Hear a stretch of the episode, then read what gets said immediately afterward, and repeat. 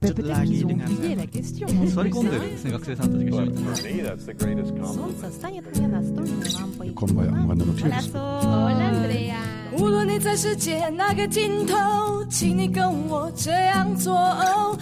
on your radio。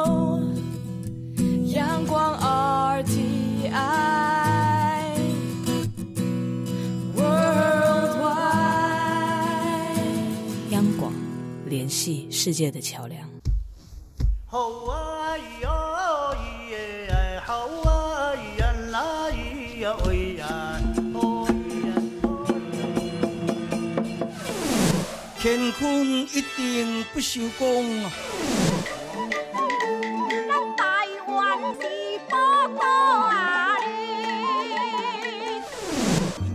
台湾有着多元的面貌，经由不同族群、语言、风俗习惯、艺术戏曲的融合，汇聚成台湾独特瑰丽的文化。恋恋台湾，为你传递台湾独特的文化风情，引领听众真正认识台湾，了解台湾，爱上台湾。欢迎朋友收听《恋恋台湾》的节目，我是吴祝玉，在空中陪伴你。这里是中央广播电台台湾之音。在今天的节目上的安排进行的是温情满人间，那么和大家一起来探讨所谓的“厌世代”，厌讨厌的厌，厌世代。其实在，呃公元二零一六一七年之间，台湾蛮流行所谓的“厌世代”了。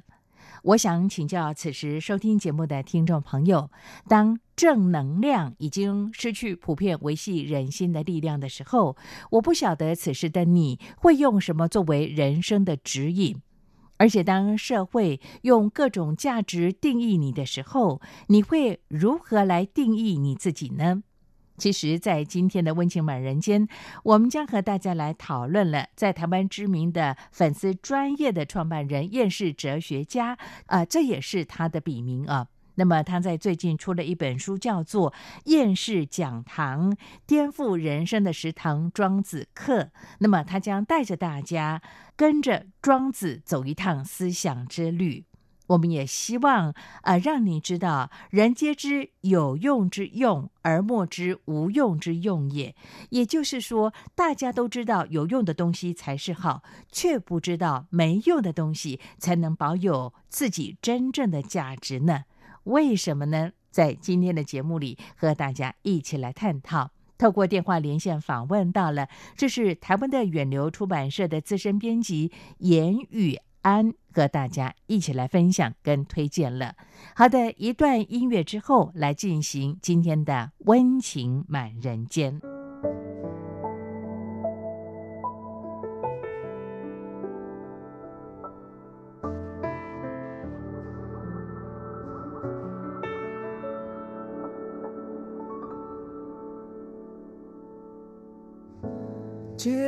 静静洒在回家的路上，照亮半掩的窗。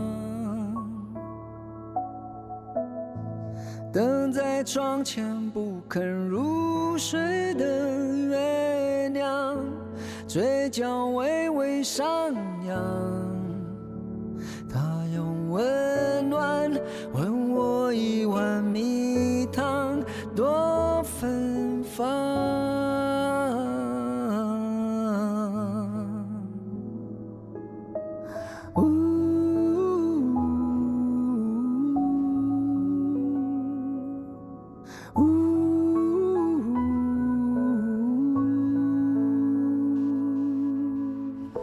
熟悉的路，尽管遥远又漫长，脚步不曾凌乱。哦，思念的歌只要跟他一起唱，笑容就会松绑。温暖我的感伤，多安详。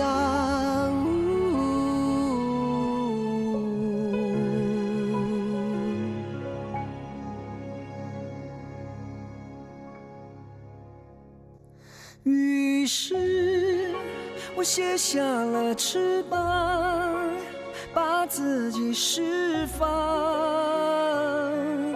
不再惊。飞翔。我穿越了时光，双眼都闭上，心变得好宽敞。在夜里的天堂，再不需要伪装，可以放过自己的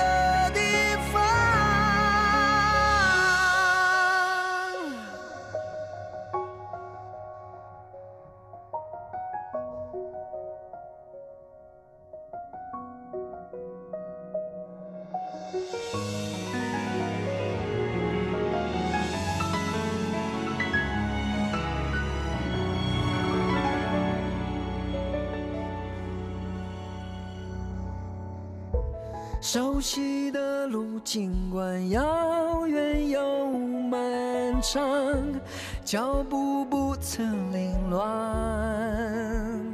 哦，思念的歌，只要跟他一起唱，笑容就会松绑。他用你糖温暖我的感伤，多安详。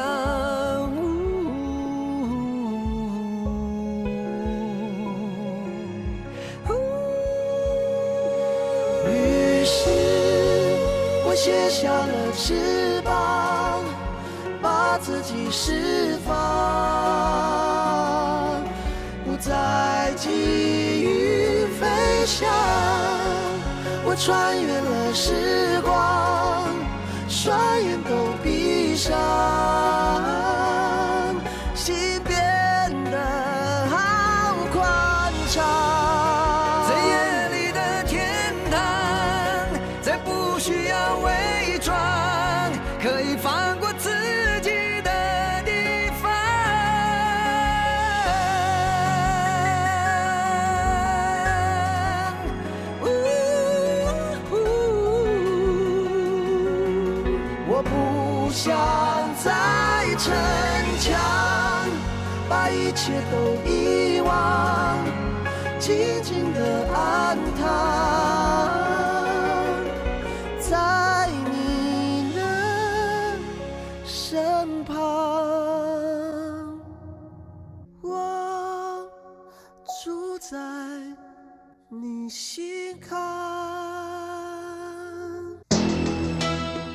了解中国吗？央广新闻部推出全新新闻时段《中国这一刻》，带您从社会、人权、环保、政经、两岸等各个新闻面向，看见最真实的中国。周一到周五晚间十点，敬请锁定央广华语网《中国这一刻》。温情满人间。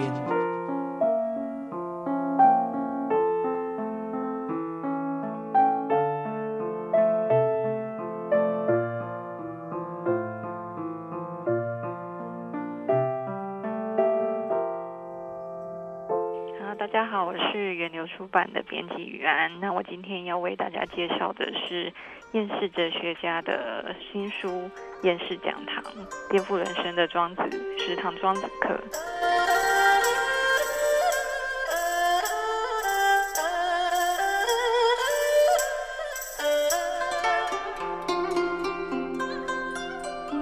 天呢，透过电话连线访问到了远流出版的资深编辑严雨安，和大家来推荐一本好书了。雨安你好，注意好，是雨安。其实上回我们在啊谈另外一本书的时候，你就特别跟我推荐了这本厌世哲学家的著作《厌世讲堂：颠覆人生食堂庄子课》哦。在拜读这本书之后呢，哇，感触特别的深。非常有意思的一本书，尤其是呃，今天一早来上班，听到了一些闲言闲语，哎，我就很受伤了。但是后来在拜读这本书的过程当中，心情慢慢的平静了，因为这本书当中作者就提到了，呃，什么叫自我？其实这很难去定义它，而且要看你如何从哪个角度来定义你自己，对不对？是是。好，我们在谈这本书探讨的这个十堂课之前，是不是请雨安先帮我们的听众朋友先介绍一下这位作者？因为作者本身也是一个很有意思的人。对，那我们这个厌世哲学家呢，然后他本身是一个呃 FB 专业的同名作家，那他 FB 上面有十六万人在追踪他。那他当初呢是就是带着教育的性质，然后开了这样子的一个 Facebook，然后在上面他就是借由一些古人的话语，可能大部分是哲学家的话语，然后他去自己以自己的方式重新诠释，然后去向。这些大众重新诠释这些哲学家的概念，然后来把就是这些意义来告诉读者。对，是我觉得他自己呃，因为是念中文，那么现在也在高中教国文。那他自己对哲学有涉略，那么他对这个佛教思想也有进一步的研究，对中西哲学他都特别有这样的一个嗯学习哦。所以透过他在这本书当中，他其实一开始先谈到他个人的一些心情的分享。他一开始提到说呢，呃，大概在公元二零一六到一七年左右呢，所谓的厌世系列的粉丝专业受到大家广泛的专注。他也是在那个时候设立这样的一个粉。丝专业吗？对他就是也是在大约是那个时候，就是有一系列的粉丝也成立了，让他也是其中一个。那当然他。呃，之所以会叫厌世哲学这样呢，是因为他觉得本身自己本身就是一个厌世的人，对，而且他觉得自己是从小就厌世，对啊，所以才会取这个名称。让当然就是也刚好跟上了这样子的风潮，就是反映出说我们现在的年轻时代其实都是会心里会有这个厌世这个想法的。雨安，我想请教你，如果当你自己碰到一些挫败的时候，你会有这样厌世的思想吗？曾经有过吗？负面的能量？我觉得其实也蛮常有的，嗯哼，对，但是就是呃，随着就是年纪稍微大一点，然后又看了这本 厌世哲学家老师的书之后，就觉得嗯，好像是可以看开一点，对，因为我想厌世的情绪，呃，或许他以前不叫厌世，嗯，不叫厌世，他可能是你觉得悲观呐，可能是觉得呃自己很辛苦等等这些情绪，让我们现在把它称之为厌世。那我想。呃，不管是我，应该大家都会有这样子的想法过。嗯哼，对。其实你提到这一点，我就想到了，在这本书当中呢，我们这位作者厌世哲学家呢，他就特别提到了，你也呃为大家去介绍了，他从小就有这样的一个人生的价值观吧。我们如果用这样的用词来形容的话，但是后来他接触哲学之后，那么在这本书当中，他又特别举了中国重要的思想家庄子的一些思想，跟大家做了一些讨论啊。其实我发现厌世好像也没那么样的负面，没那么样的严重哎。对他其实，在。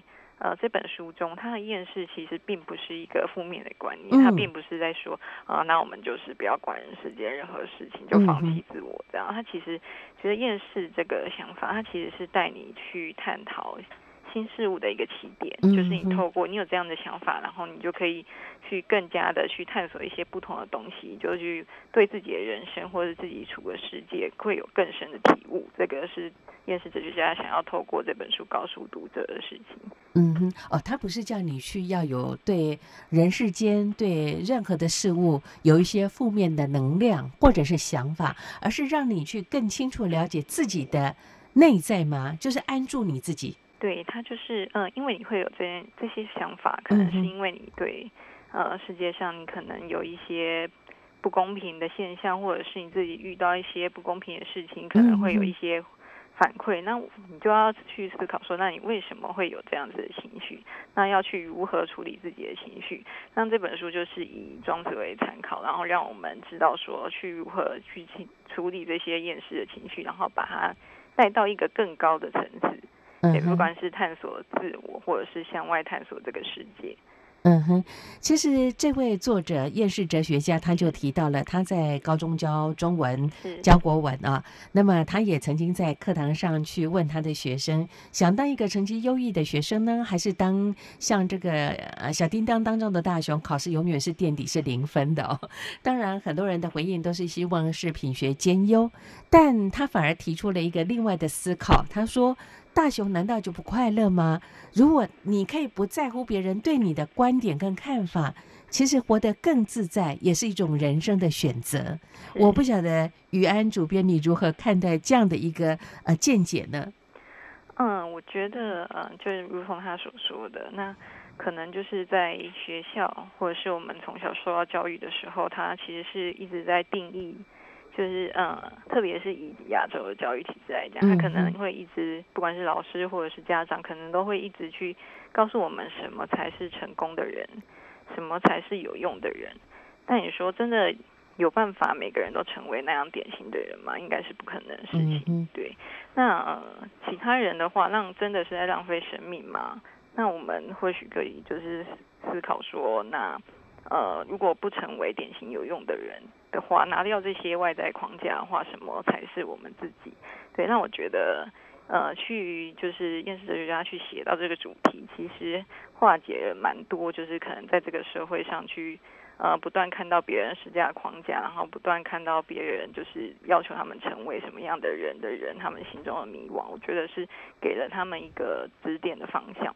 嗯哼，其实雨安，你讲到这一点，我就想到了，我还记得在去年访问一个从呃德国回来，他定居在德国的这个台湾的朋友啊，他就提到说。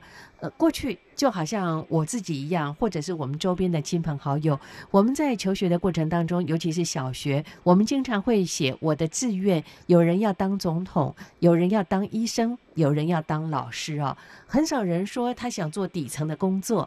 那么这位从德国回来的朋友，他就跟我想到了，他说小时候他的儿子讲，他以后要开乐色车。我倒觉得 这真的是一个很妙的回答。这也代表说。东西方的教育会造成我们对于自我价值的判断跟肯定有极大的差异了。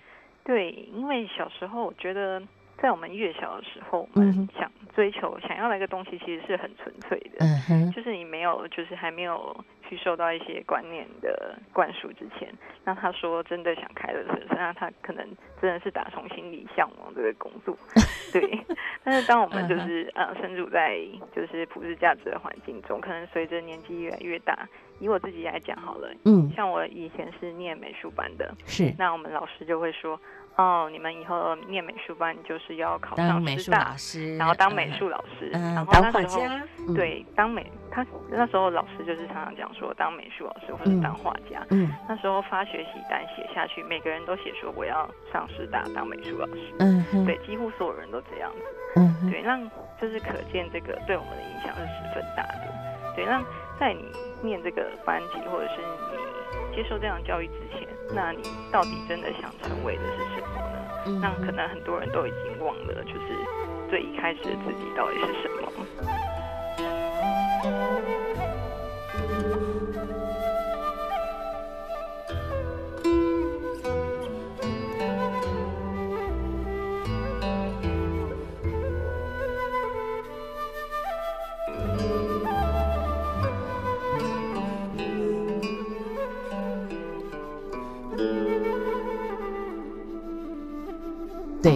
我我觉得真的以这个亚洲，尤其是这个华人的教育制度之下呢，呃，我我宁可要说的是说，我们被引导成为了一个被大人所期待的样子了。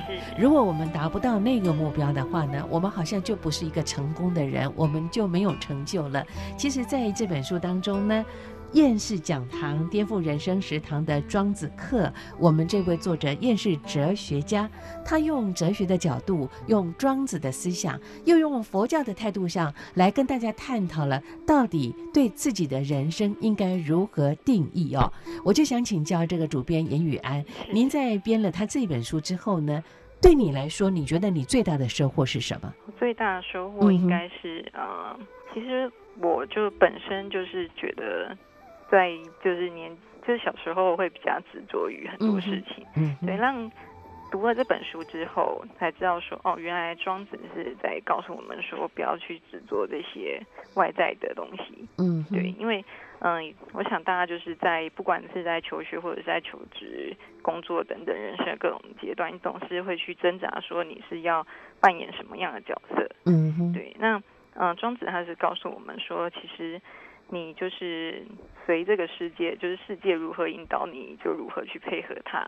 嗯然后就，是建立一个就是人跟宇宙之间，你去跟宇宙合一的关系。对，那我觉得这样的概念对我来说还蛮有影响，就是它就是告诉你说，你不要就是被一些外在的东西束缚，或者是不要被你本身束缚，你应该去顺从你的心，顺从就是上天告诉你的声音。虽然这听起来很心灵，嗯但我有时候会觉得，确实你这样子做的话，确实会有一些东西会在无形之中引导你。嗯对对哼。没错，就好像刚才呢，我跟我的同事在聊天，我就说我想早早的退休。他说你那么早退休干什么呢？我说我想去当木工。他说你真的有兴趣吗？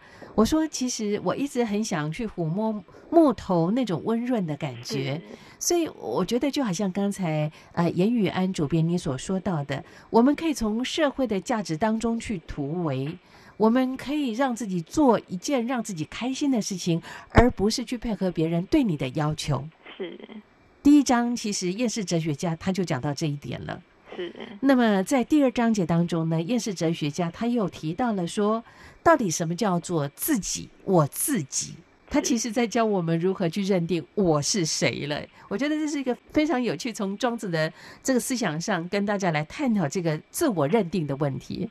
对他其实讲说，就是里面就提到了一个很重要的概念，嗯就是你真正的自己，你是没有办法去做它的。嗯哼，对，那正是你不需要证明自己的时候，你才是真正的在做自己。对，那嗯、呃可能会有人觉得这样子的概念好像很虚无缥缈啊，很玄对对对，很玄。你 说你嗯到底是呃不做自己的话，我到底可以做什么？我又是什么呢？对对，但嗯他其实就是叫你说，呃，你要保持谦虚的心灵，嗯哼，对，要有去有那个灵活度去接纳各种事情，而不是就是活在你自己或是外界所定义的那个你之中。嗯哼。对，其实这里我就看到了厌世哲学家，他就提到说，如果没有自己，要怎么做自己哦？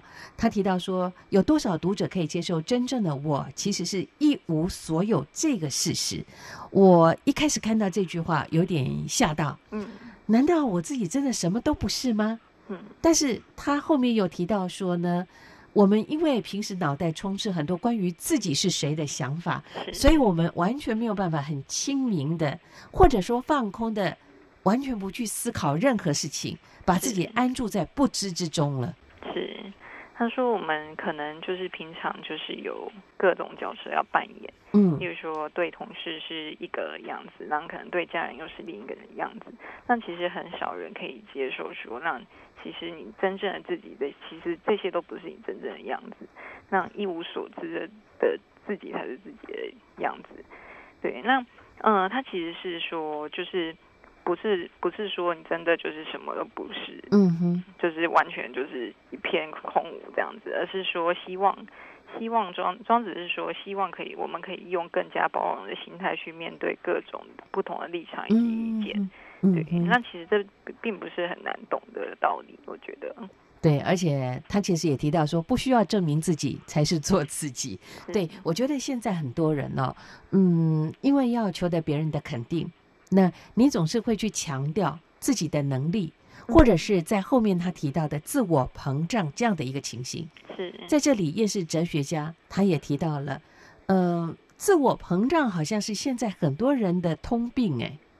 对，因为像呃，现在高知识分子，他们嗯可能会念书，就是会一直强调自己了解这些事情，嗯哼，对，让习惯去跟人家争辩。那呃，当你就是一直就是膨胀自己，膨胀自己的话，你不不就不认为自己是有极限的，你没有办法发现，没有办法呃接受自己是有极限的时候，你就没有办法敞开你的心胸去接受其他的事物。嗯哼。对，这里，呃，我们这位作家，厌世哲学家他就提到说，庄子早就指出了，不管是聪明或者是愚笨，每一个人对宇宙、对人生，其实都有一套自己的见解，而且这是比较根深蒂固、充满偏见的、哦。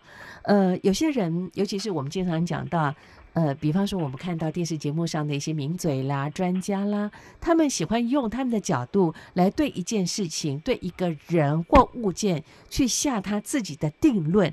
但在这里，其实厌世哲学家提到了，庄子认为那都是自己的偏见。是，对，但偏偏现代人是非常容易受到这些影响的。没错，对，因为我们习惯于就是被动的去接受这些资讯，那不管是电视节目也好，新闻也好，让大家都很习惯的去接受别人的所讲的那一套，然后并且去相信他。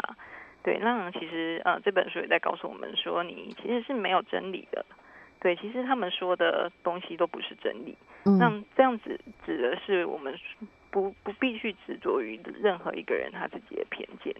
嗯哼，其实就好像刚才呢，严宇安主编你所说到的，呃，这种自我膨胀的情形呢，也也就是说，有些人好为师，那么呃，尤其用这个所谓的专家或者能言善道去强迫别人去接受他个人的主观的意识。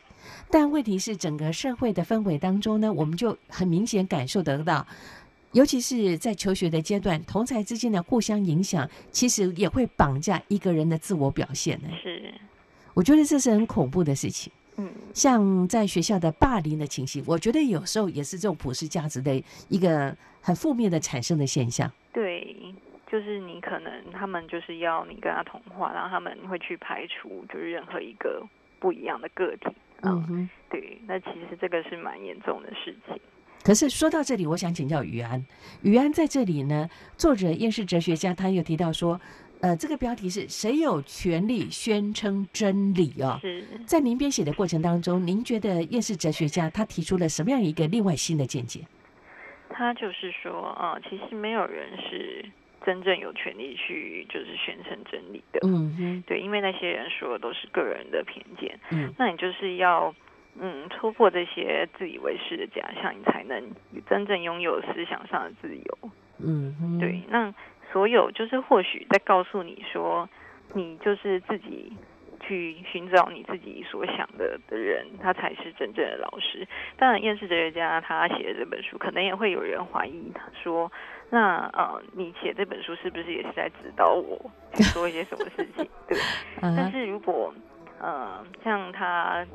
就是每次就是这近期办了很多活动，嗯让读者就是来询问的时候，会询问他一些说，那你这个是在指什么吗？嗯这个是在指什么？你到底想说什么？你到底想说什么？嗯让就是你会听得出来，一些读者其实他是想要去从老师身上去得到一个答案，嗯而不是去自己去思考这件事情的。对，那所以燕子然后他在回答他们的时候，总是会说我的想法是这个样子，但是呃也不一定就是你就是要按照我的想法去想这样子。嗯对对对，所以其实他是在说，就是没有真理这件事情，其实会带给我们的是思想上的自由。对。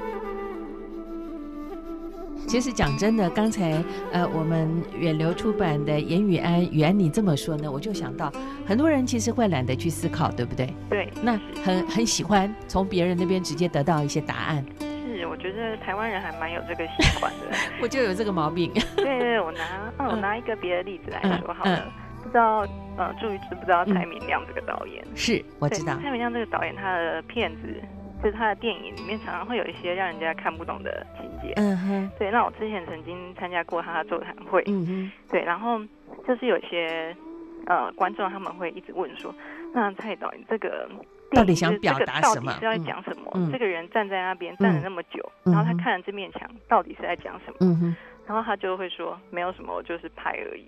就为什么你一定要问出一个答案来？我现在想想，实在是非常符合这个庄子 这本书里面要告诉我们的事情。对，就是任何人跟你讲的答案都是他自己的答案。对，其实你举的这个例子，我就想到最近看到了蔡明亮导演，他也提到了他的影片得到很多国际的大奖。那么他很喜欢拍人对脸孔，尤其是肢体的动作。那他经常这些肢体动作都是停顿的，或者是站在那儿，他就是可能二十四小时一直拍着他的脸或者他的肢体的韵律。但是很多人就会去问他：“你到底想跟我去？”表露出什么样的心情或情绪？那我我记得蔡明亮导演说到，他说这每一个人的感受不会是一样的，对就是看你自己当下是什么样的想法，你想要从他身上得到什么样的一些抚慰，那就是你自己的答案。我觉得就像《夜市哲学家》这本书当中，夜市讲堂他谈到庄子思想的态度，哎，对，我觉得完全就是这样子。嗯他是说没有另一个没有一个立场是必须坚定不移的。他说嗯你对同一同一件事情，你也不能不会只从一个角度去观察它。对，我们的观察是从每一个角度发生的。那呃，既然别人的想法不是我们的想法，那我们自己去观察之后，我们才会清楚知道说我们到底有什么可以选择。对，所以它里面所讲到的庄子说的无不为，就是道家说无不为这件事情，它其实呃。就是在叫你说，你就是对于当下的情势的洞察，你要保有各种的灵活度，嗯你不能只是听别人的意见啊来决定你自己的想法。是。很重要哦。刚才呢，我们这本书的主编呢，呃，严宇安讲到了一个重点呢、这本书呢，厌世哲学家提到的厌世讲堂，颠覆人生的十堂庄子课。所谓的无为，不是说叫你什么都不做了，他只是告诉你，你可以安住自己的内心，有自己的想法，你可以不要去迎合别人，因为你就是你自己，你有你自己的价值。那么在这里，其实我看到了厌世哲学家谈到了“自由”这两个字，嗯。他就特别提到说，真正的自由其实是让一切都自由，对。所有的事物都可以拥有喜欢你，甚至是讨厌你、赞同你、反对你、靠近你、离开你的自由，正面、负面的能量都可以接受，那才是真正的自由。对，这个才是庄子所说的，就是包容所有的这种自由度。嗯哼，我觉得真的每一个人要做到这一点，不是那么简单。对，实在是 还蛮困难的。这真的是人生的课业，就好像庄子花了一辈子在传述这样的一些思想。我相信，一直当他闭上眼的那一刻，他还在思想这件事情，对不对？对但是这本书当中，其实呃，厌世哲学家他又提到了，不是主导，而是引导这件事情。刚才你特别提到了作者，他办了很多的讲座，当然有很多人想跟他请教这方面的问题。他说到了，他只是表达他个人的看法，但别人不需要去赞同他。我可以这样解读吗？雨安，嗯也代表我觉得是厌世没有问题哲学家，他想要是分享他的想法，他想要去引导他个人的一些见解，但是他不希望别人去受到他太主观意识的影响。他提醒别人也应该要去思考，对不对？对所以它是一种引导，不是主导，。对这就像他的书里面讲的一样，就是一种引导，而不是主导。他不是灌输你说，哦好，庄子就是这个样子。我这本书里面讲的，就是全部都是对的。嗯，对，让他自己在经营粉丝页的时候，还会讲说，以上这些他所解释的这些哲学，对哲学这些诠释，也都是他自己个人的诠释。嗯哼，对，那所以他的粉丝也很有趣，就是下面大家会自己，反而会有很多人在下面就是提出自己的想法，对，而不是去单纯的单方面去接受他的解释。嗯哼，我好奇想请教严宇安主编，宇安在您呃跟他的互动之间，包括呢呃像你们也呃办了很多的讲座，对不对？有很多的年轻朋友的参与哦。对于这样的一个呃反馈，或者是要问他的平均的年龄层如何呢？一般的有意见的，或者是透过粉丝专业跟他做一些回想的，都是大概在什么样的年龄层的孩子比较多？觉得就是大学生跟高中生比我们想象的多很多。哦，高中生也有啊。对，所以其实他们比我们更成熟哎。对他们其实可能，因为他们可能就是在高中阶段，嗯，现在社会中可能他们就是感到迷惘的时刻嗯。很多，对，让他们接触这些讯息的速度也很快，嗯，所以他们就其实就知道《岩石哲学家》这个书著作出来之后，有还蛮多高中生会跑到现场来找老师。的，也比我们想象多很多。我们本来想象的接触庄子的人可能再大一点，嗯哼，对，嗯，但他们可能就是还没有到达说你真的自我毁灭，然后再去重建的阶段。所以，呃，老师也是提到说，让他这本书可能就是作为一个他们的参考，对，让他觉得，嗯，他们要更深。他们不会在课堂上去讲这些，嗯，对他觉得有些东西还是要自己去体会，他并不会把它当成教材一样的去教，不过还是吸引到很多就是可能正在思考自己人生的孩子，就是来听老师讲这些东西。对，我觉得这是原始哲学家的这本书《院士讲堂》的这本书呢最特别的地方。过去呢，呃，我也曾经访问过写庄子的这样的一些论述的书籍哦。我平均看得出来呢，参加讲座的人大概都是四十五十之上的人，他们有人生的经历了，他们对于这个呃他们的人生价值观有一定的判断了。那么他们可能呃要寄情吧，或者是有其他的一些需求，他们重新去阅读庄子的思。想老子的思想哦，但是没有想到厌世哲学家的这本著作呢，竟然是受到那么多年轻朋友他们的青睐，而且也愿意去分享他们的一些想法哦。我就想请教于安主编了，是让孩子提早去对自己或者对人生有新的看法，重新定义的话，是不是对于孩子未来的发展会比较有正面的可能性呢？当然，我讲到正面，这可能又是一般的所谓自以为正常人的观点了。对正面可能性，我们要这样子讲的话，好像又是套用了什么在？对呀，又是很传统的价值，对不对？对对，好像就是又是变成一个套用在人家身上的价值。让呃，厌世哲家写这本书，他其实不是说让你可以未来变得更好，对不对？毕竟他也不是一个说啊要你成功的书籍，他只是想告诉读者说那。呃，你现在可能觉得厌世，那你可能人生受到迷惘，让他其实也经历过这些过程。是，就一如庄子，让他觉得他说过，庄子就是他看了庄子的。书，然后觉得庄子就像是他的一个朋友一样，就不是高高在上的指导他，而是陪伴他经历过生命的一些历程。那他希望这本书也能扮演一个像庄子一样扮演一个陪伴的角色，而不是指导的角色。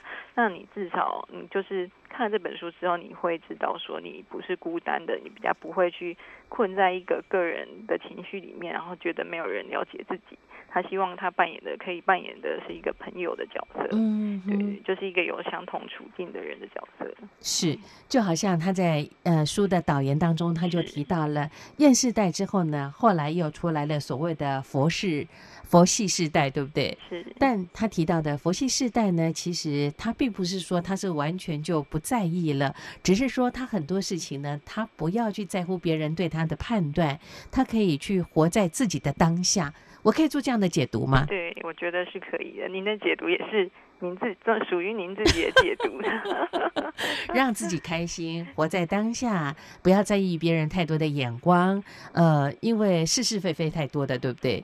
尤其是如果我们的听众朋友在台湾的朋友、海外的朋友，相信关心台湾的一些政局的人也会在意哦。这么多的名嘴讲到了，呃，这个目前的所谓的选举的议题，大家都蛮紧张的哦。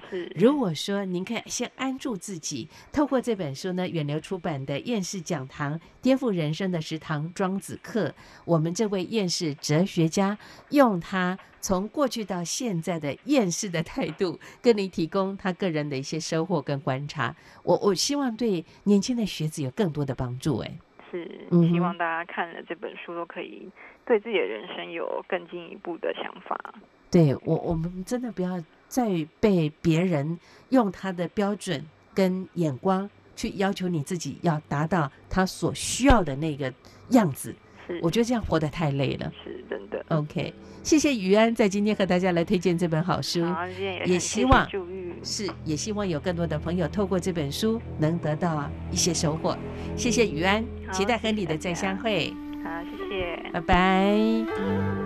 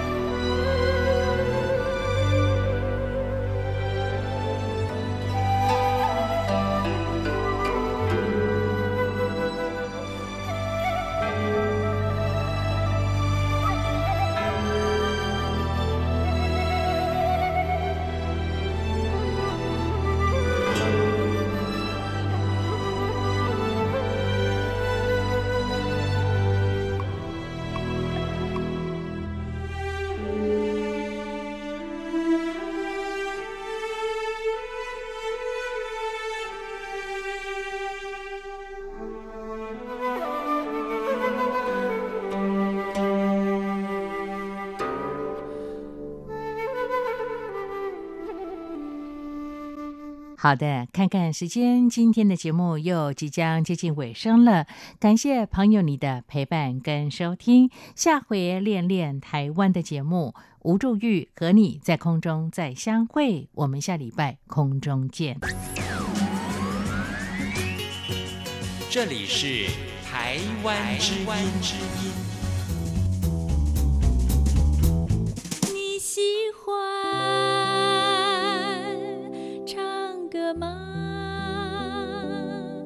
你也可以和我一样。好歌音乐馆，爱这份感觉。黄介文主持。好歌音乐馆。